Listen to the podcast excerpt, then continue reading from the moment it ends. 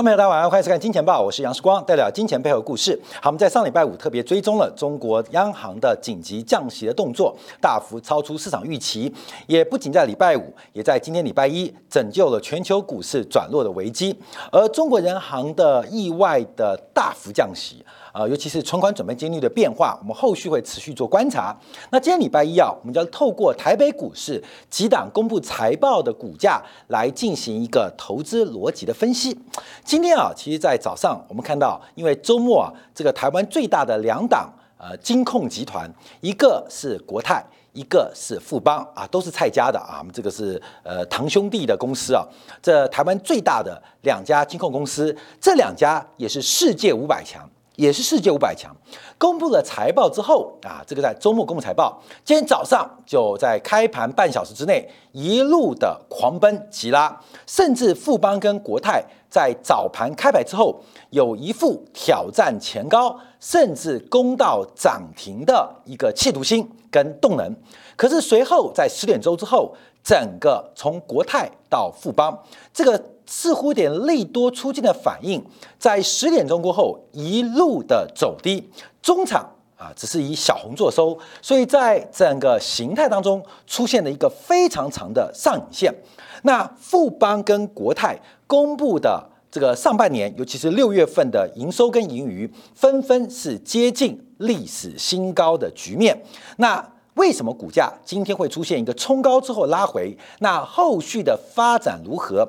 那另外航运股已经连续拉回超过一个礼拜，我们要怎么做解读？从价值面怎么做观察？好，我们先看今天的新闻啊。国泰金控公布了上半年盈余，税后税后盈余是高达了九百一十四亿的台币，也就是超过了三十亿的美金，这基本上。创下了历史新高，同时比去年出现大幅的成长。光是上半年，预估全年的这个获利表现，应该可以赚超过一个股本。上一次国泰金啊，这个国泰集团能够赚一个股本，应该要回到一九八九年。啊，就上次台北股市一二六八二，这时候国泰人寿啊，当时是赚了三个股本，也带动了台北股市刷新了当时的历新高，所以国泰金控创下了有史以来金控成立最好的成绩，上半年的获利每股高达。六点六五元啊，金额超过三十亿美金啊，这是非常非常亮丽的成绩。可是股价在早盘冲高啊，在周末公布财报之后，今天早上就一路冲高，呃，准备来挑战前高啊。这个前高应该是五月份的高点五十九点五元，甚至在盘中逼近了涨停板。可是收盘呢，基本上以小红做收，所以出现了一个非常长的上影线。也出现了不少投资人看到了财报公布追高的短期套牢，那等我们要分析有没有可能解套。好，那我们看富邦金控啊，这个富邦金控的获利更是惊人啊，上半年的获利更是超过一千亿台币，全呃全上半年的总盈余啊，税税前盈余啊就接近了四十亿美金，这个获利是非常惊人啊。那我们之前提过富邦跟国泰的故事啊。这个富邦蔡派蔡这个创办人啊，蔡万才啊，是这个蔡家三兄弟的老三嘛。这个蔡万春大哥、蔡万林二哥、蔡万才是小弟。那因为年纪差距比较大，所以在当年国泰集团创立的时候，蔡万才因为呃毕业没多久。而且相对于年纪差距比较大，所以蔡万才就跟着大哥跟二哥打工啊打工。那一直没有属于自己的企业，一直到蔡万春大哥过世之后开始分家。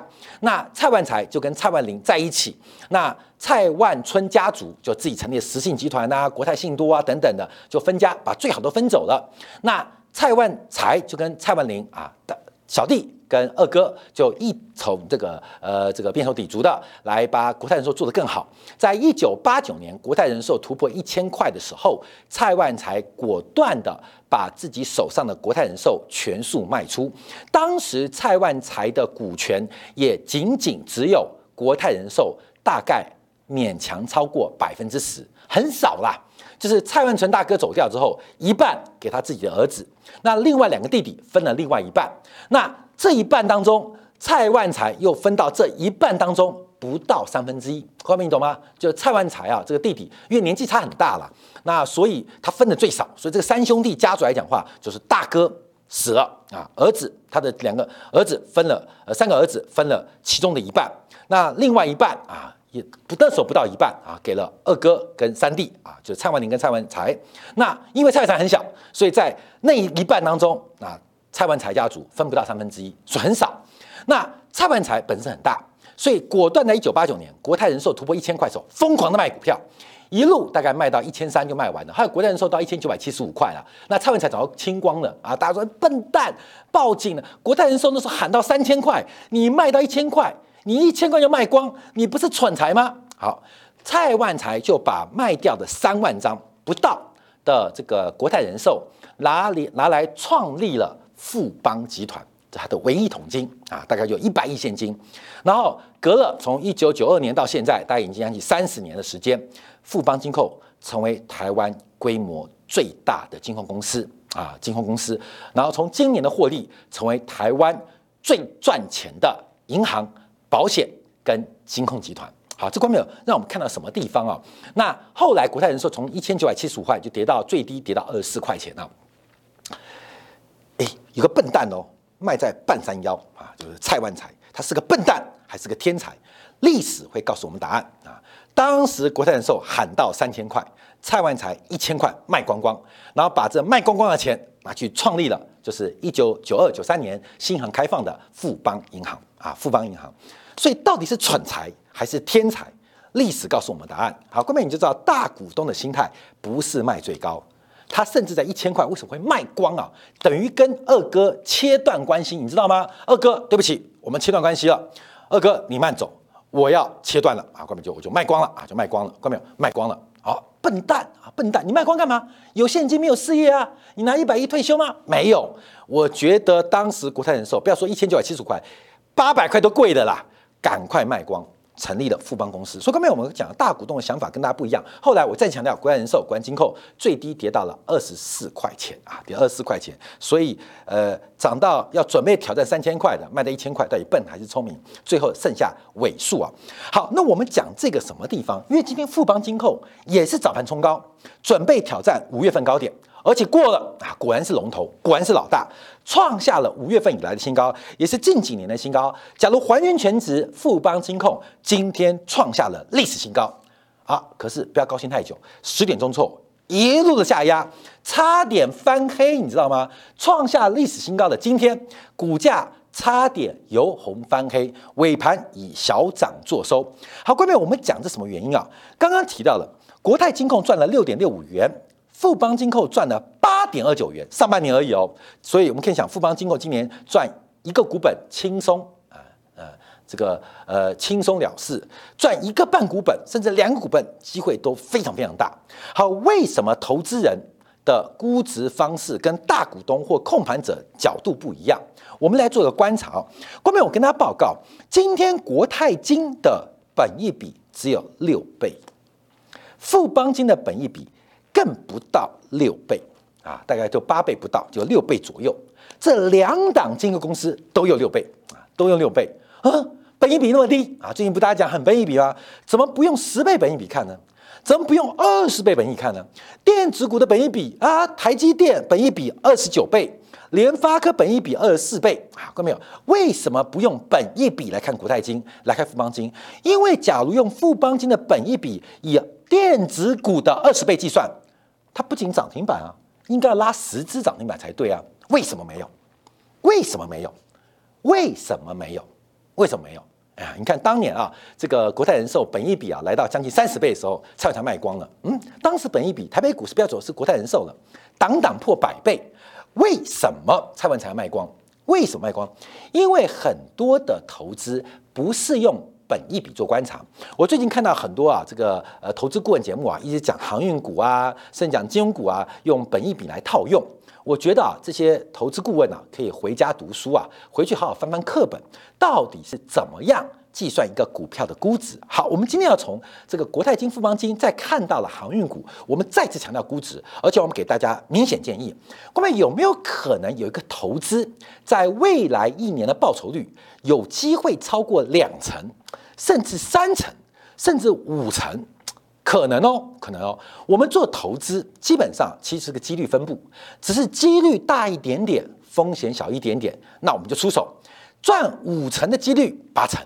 赔五成几率两成，哎，一算一来，哎，我们的期望值等于有三成哦，啊，五十 percent 乘以百分之八十就是四十 percent 的正报酬，赔五成的可能性啊，那有二十几率的发布啊，大概就赔五十 percent 或者十 percent，所以四十 percent 减十 percent 啊，基本上我们看到有三十 percent 的期望值报酬，投资就看期望值嘛，就跟我们去澳门去 Las Vegas 赌的是一个期望值，不是把把都会赢。也不至于把把都会输，就是看赢的时候有多少的倍数，输的时候你会赔多少，再把几率套下去，所谓的期望值就出现了。今天我们看到已经来到七月十二号，明年的七月十二号有没有东西可以让我的期望值来到百分之三十，甚至两年之后我们的期望值都可以超过百分之五十？有没有这种投资机会？观众朋友。今天我们就要讲这个故事，你不要跟我讲涨停板，你不要跟我讲跌停板，我们就要算算看有没有投资在一年之内的报酬，期望值有可能三十 percent，甚至两年，甚至三年期望值报酬，甚至来到五十 percent，有没有这种投资机会？看到没有？有没有这个机会？我们今天就要从国泰金跟富邦金的一个价值因子来看待台北股市有没有这个机会？好，关面我们刚刚提到了国泰金、富邦金那么赚钱，本一比都不到十倍。是连八倍都没有，哎，够委屈。因为国泰今天富邦金今年大概赚十五块钱没问题啊，股价才七十六块钱，本一比才五倍啊，好可怜呐！世光，你讲的赚三十 percent、赚五十 percent 值，是不是买富邦金？是买国泰金？好，我们把故事看下去。好，我们先看国泰金跟富邦金，我们分别用本一比，就是市盈率，还有本金比。啊，这个 P/B 比、股价净值比来做分析。好，关面我们看一下本益比的逻辑啊。事实上，目前国泰金控跟富邦金控的本益比，这是从过去十二年以来来做的一个观察。过去这十多年，这是我们这个财报狗啊，他们做的非常好的图表，我们来做应用啊。这财报狗是台湾一个非常好，大家看财报当中的一个资讯网站。那我们今天就使用他们，因为他们图非常好，而且资料。相对的精准，所以我们今天用财报狗的这个呃背景啊，他们的这个算法来进行一个观察。好，观众朋友，这个有分成几个色块，就是到底国泰金它的本一比历史要给它多少？我们可以从过去这十二年来做观察，国泰金的本一比基本上没超过二十倍过啊，甚至长期就维持在六倍到十倍的水准。啊，这是长期看国泰金啊，那富邦金控哎也是一样哦，它长期的本益比大概就是八倍到十一倍左右的水准啊，八倍到十一倍水准，哎，你听到话了没有？哦，那国泰金赚了六块钱，假如是呃八倍左右本益比，那现在来讲，这股价感觉好像偏高啊。那假如是富邦金来讲，哎呦，这个股价本一比做观察来换算，这是光上半年啊，讲下半年来讲哦，它本一比有五倍，是不是？哎呦，富邦金就是世光讲，报一年可以赚三成的机会，看没有？是不是啊？我们讲本一比，那是不是？看没有？股价为什么今天会开高走低？为什么？因为很多的投资机会不是看本一比，我们看一下股价净值比。股价净值比，国泰金的股价净值比长期就是一倍左右。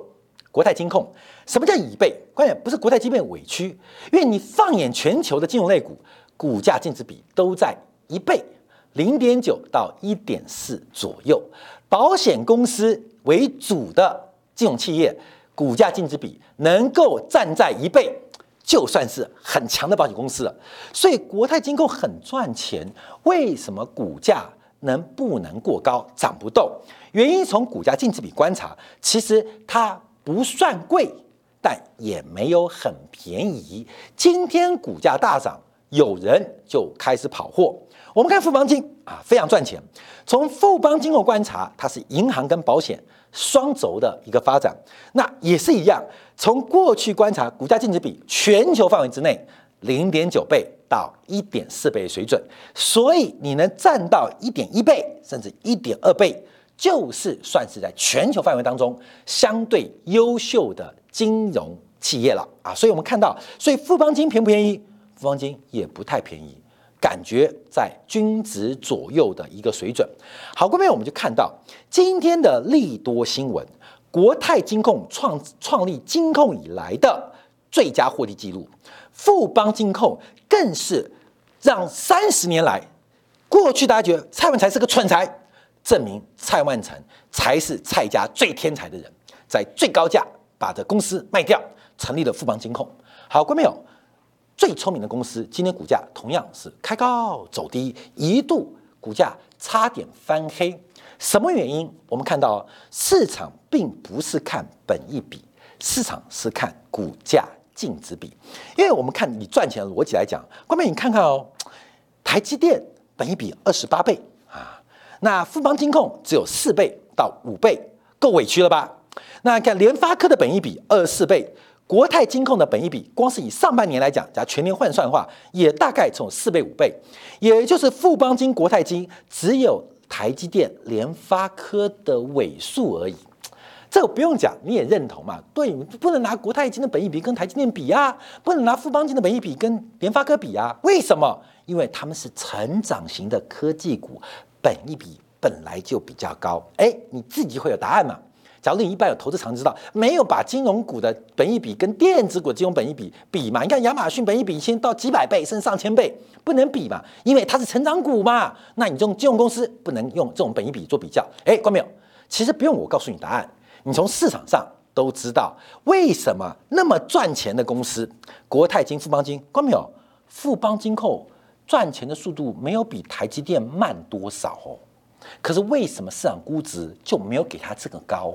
为什么？因为有的产业跟别的产业，它不能用同样的标准来看待，所以我们看到股价净值比，看到没有？台积电股价净值比你知道是几倍吗？将近八倍呀！联发科的股价净值比多少？三点七倍呀！哎，那股价净值比为什么国泰金、富邦金也比不过电子公司？嗯，为什么？观众朋友，我们就要跟大家讲啊，为什么看 P ratio 跟 PB ratio？我们再次跟大家讲，这就要告诉我们，等一下告诉答案，什么样的投资在一年之内期望值可能会来到三成？我们等一下就要分析啊，先把方法学好，我们先把投资逻辑讲清楚，再回来倒推这个投资的契机啊。什么叫做本一比？本一比体现是未来的盈利能力，还有未来成长。所带来现金流的提供，所以一般成长型的公司用市盈率、本一比 P ratio 比较恰当。那什么股票用 P B ratio，就是本股价跟净值比、市净率来做比较？有几个条件呢？第一个，这家公司的获利啊，主要来自于资本创造。并不是什么研发，不是什么发明啊，也不发现，就是资本有多少，它就创造。资本一千亿啊，一年赚十 percent 啊，ROE 报酬率，这是净呃这个权权益报酬百分之十，一百亿的权益资本，十 percent 的 ROE，那一年赚十亿，那很简单嘛，你五百亿的时候就赚五十亿，一千亿就赚一百亿。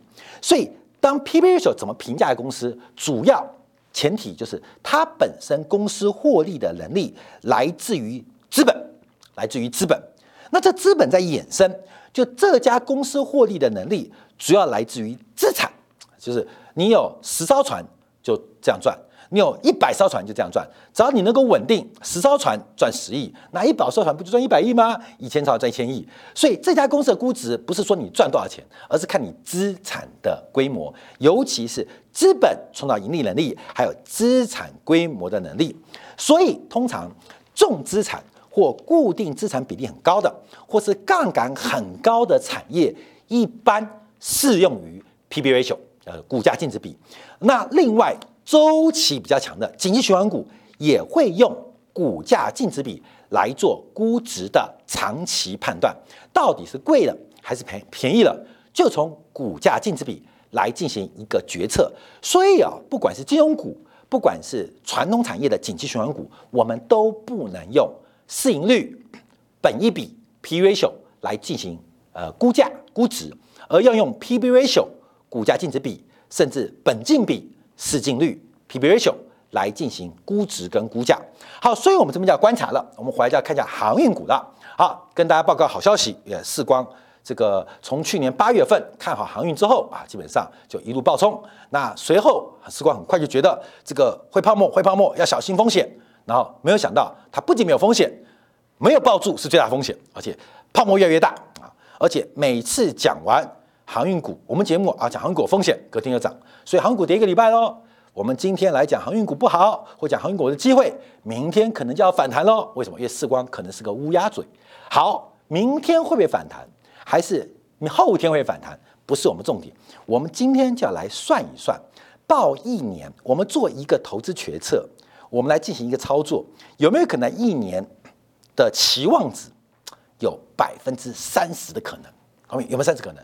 我还是强调哦，关没有？这个期望怎么算啊？投资就这样算，第一个机会赚百分之五十的赚百分之五十的机会，好，我们讲几率，假如就百分之八十，啊，百分之八十，赔百分之五十的几率有百分之八十，而且百分之二十，因为两个几率加起来是百分之百嘛。好，这百分之二十啊，百分之二十，我们这个题写太早了，来来来来，关期望值这样算，百分之二十。好，那这样，那百分之五十乘以百分之八十加上。赔百分之五乘以百分之二十，你会算出报酬率，那就是百分之三十嘛。所以我们就要观察，第一个有没有可能赚百分之五十，有没有可能赔百分之五十，发生几率有没有可能百分之八十。发生几率有没有可能百分之二十？这就是我们今天要观察的方向啊！关面我们就从股价净值比啊来做一个观察跟掌握。好，我们先看到在这个周末啊，其实这个包括台湾几大航运股也公布了最新的财报跟营收，但主要公布的是六月份的营收，并没有公布盈余啊。这因为金融业啊，在台湾的治理制度当中，基本上要求每月公布营收跟盈余，除了金融产业之外，就可能季度才会播报盈余，除非特殊状况、异常交易的情况之下。所以我们可以简单来算了。万海的公司的盈余为什么？因为我们推股价净值比哦，因为它走的是股价净值比嘛，不是市盈率啦。还有上半年前五月赚十一块钱，下半年再赚只有二十二块钱，本益比十倍好的啊，它就呃，知道就两百多块了啊，关键两百多块了。假如十五倍好就三百多块了啊，大家鬼扯嘛。现在有一些投顾给什么阳明十倍本益比，说三百多块的喊价，乱喊一通。关没有？关键，那你为什么不去喊国泰跟富邦？给他十一倍每本，可怜他，给他十倍本一笔好不好？有没有人给？不敢给，因为给国泰金、富邦金十倍本一笔会显得自己很蠢。那为什么就可以给航运股十倍本一笔，甚至十倍本一笔吗？那就不蠢了吗？一样蠢。好，过没有？我们就抓市场错误定价的机会。现金流折现也好，股价净值比也好，不管怎么算，有时候是低估，有时候是高估。那低估可以做一样的操作，高估。也可以做一样的操作，光美，你懂意思了吗？就跟今天赌，哎，我跟你讲，就打我们打大老二，光美会打大老二嘛，二最大嘛，然后有铁枝啊、T G 啊、同花顺啊，啊斗地主也有。今天我们赌一个动作，一个人拿到四张二的机会有多大啊？这几率很低啊，可能千分之一都很难啊。这个基本上要假以几率来讲，可能万分之一了。好，没关系，只要赌到这万分之一，你可以赚一万块。每次下注一块钱啊，你就赌有人拿到四张二，不管他们打赢就拿到了。好，后面我告诉你个事情哦，有一张二掉在地上，有一张二掉在地上，也就是不可能有人拿到四张二，你懂意思了吗？那这个意思就是你可以收一万次一块钱，你稳赢不输啊，因为有张二掉在地上嘛，发牌的没注意到，大家打得很爽，不知道有张二掉在地上嘛，掉掉掉。不可能出现啊！看到没有？我们接着要看这个航运股的变化。好，万海六月份的营收来到一七百七九亿，上半年的盈余啊大概是六块钱。按照目前啊，台湾的万海跟长荣不仅是赚钱，而且创下世界奇迹哦。台湾的长荣跟万海，它目前的股东权益报酬率第二季可能突破百分之五十哦。世界最大的地中海。跟赫伯伦特啊，世界第三、第四的赫伯伦特，他们的股东权益报酬率才刚刚突破三十 percent，也就是台湾的长荣、外海、阳明创造了一个世界级的奇迹，成为地球上最会赚钱的航运公司。那怎么做的？我不知道。为什么世界最大的地中海，它的股东权益报酬率第一季到第二季只有三十 percent，可是台湾作为小三小四，好各位，小三小四啊，长荣是第六第七嘛，万海连前十名都没有，可是可以做到五成啊，各位很妙，你知道吗？稀奇了啊！当然不排除有上市公司对于会计报表进行窗式的空间啊，窗式是合法的哦。就什么叫窗式？就是门窗的窗。我们学会计叫窗式，就是公司啊会努力，有时候把财报呃进行会计科目的调整啊，进行一个美化过程，这是合法的哦。那合法这合法，可是为什么会那么赚钱？长荣、阳明跟外海台湾的三家公司为什么那么赚钱？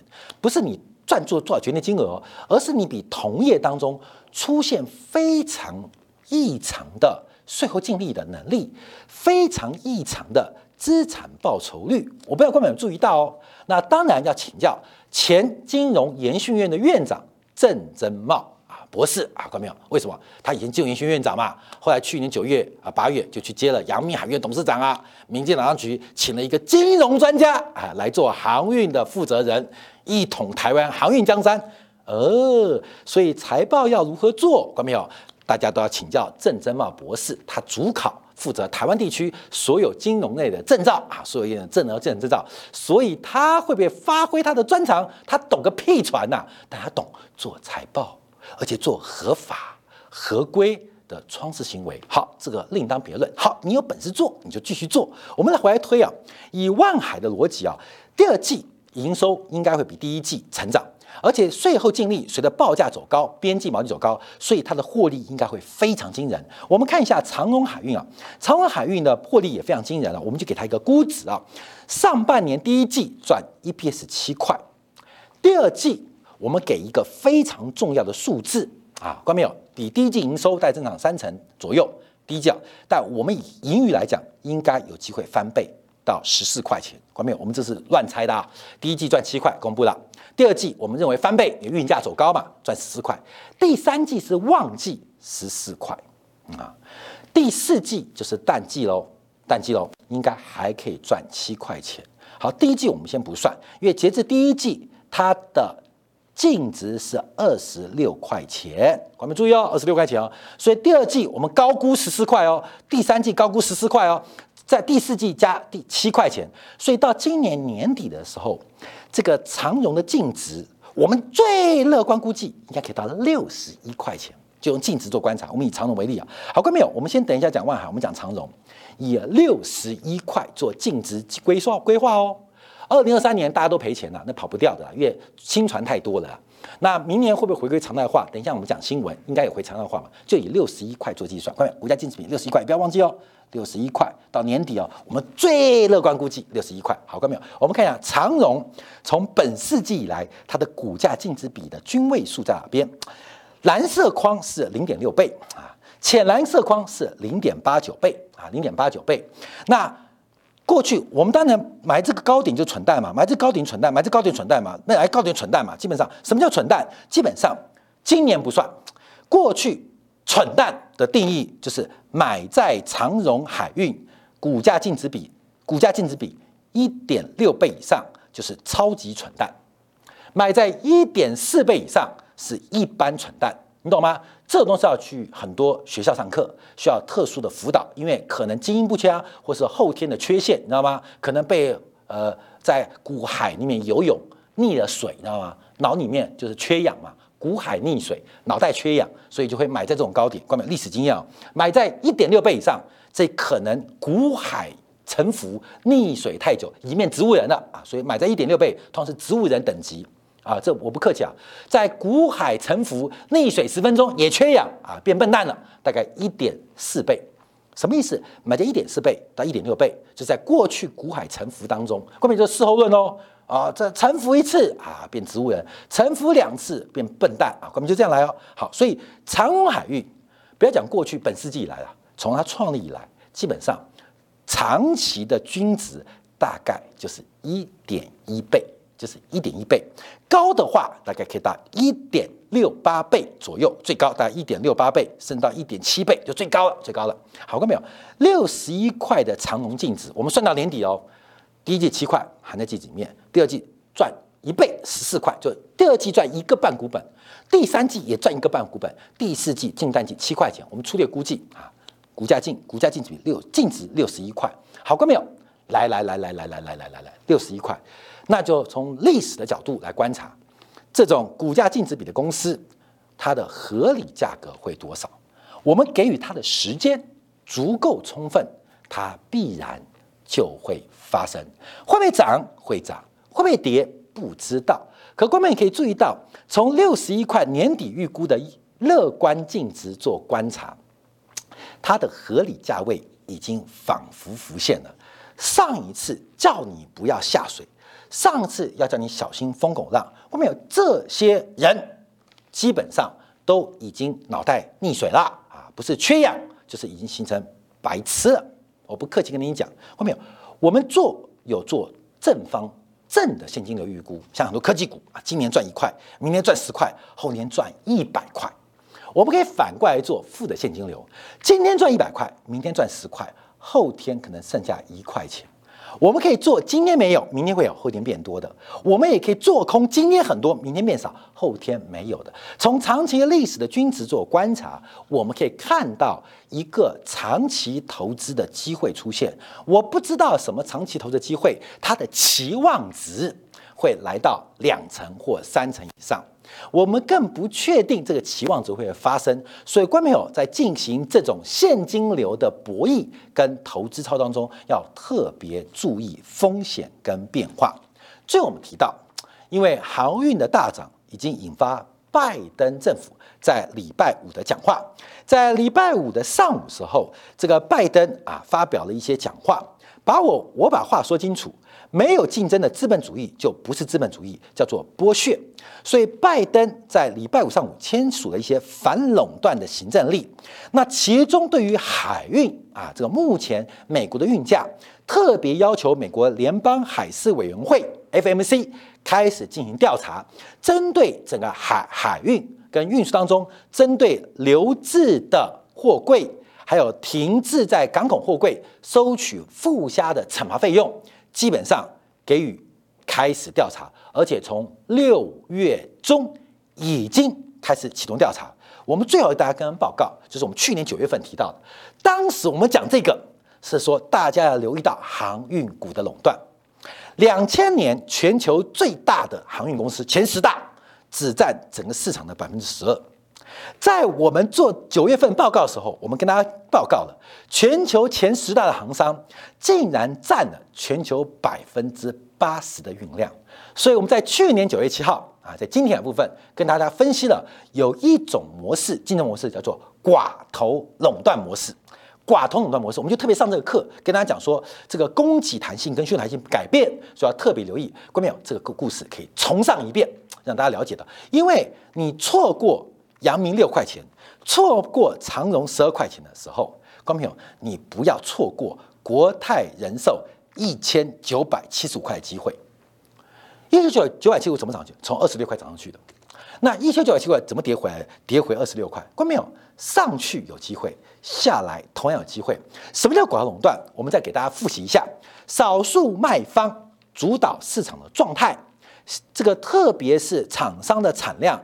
占全行业的总产量很高的一个比例集中度，所以当时我们有做这张图，跟大家了解，就是三大联盟已经形成了一个寡占，它不是垄断哦，它是不是独占哦，是寡占。哎，关淼，这个呃分析有分好几种，关淼来来来来，我跟你讲，市场竞争啊有几个方法啊，关淼有分成独占，有分成买方垄断啊，有双头垄断、寡头垄断，还有垄断型竞争。在不完全市场当中，一种叫完全竞争啊，一种完全竞争，不完全市场有五种分类。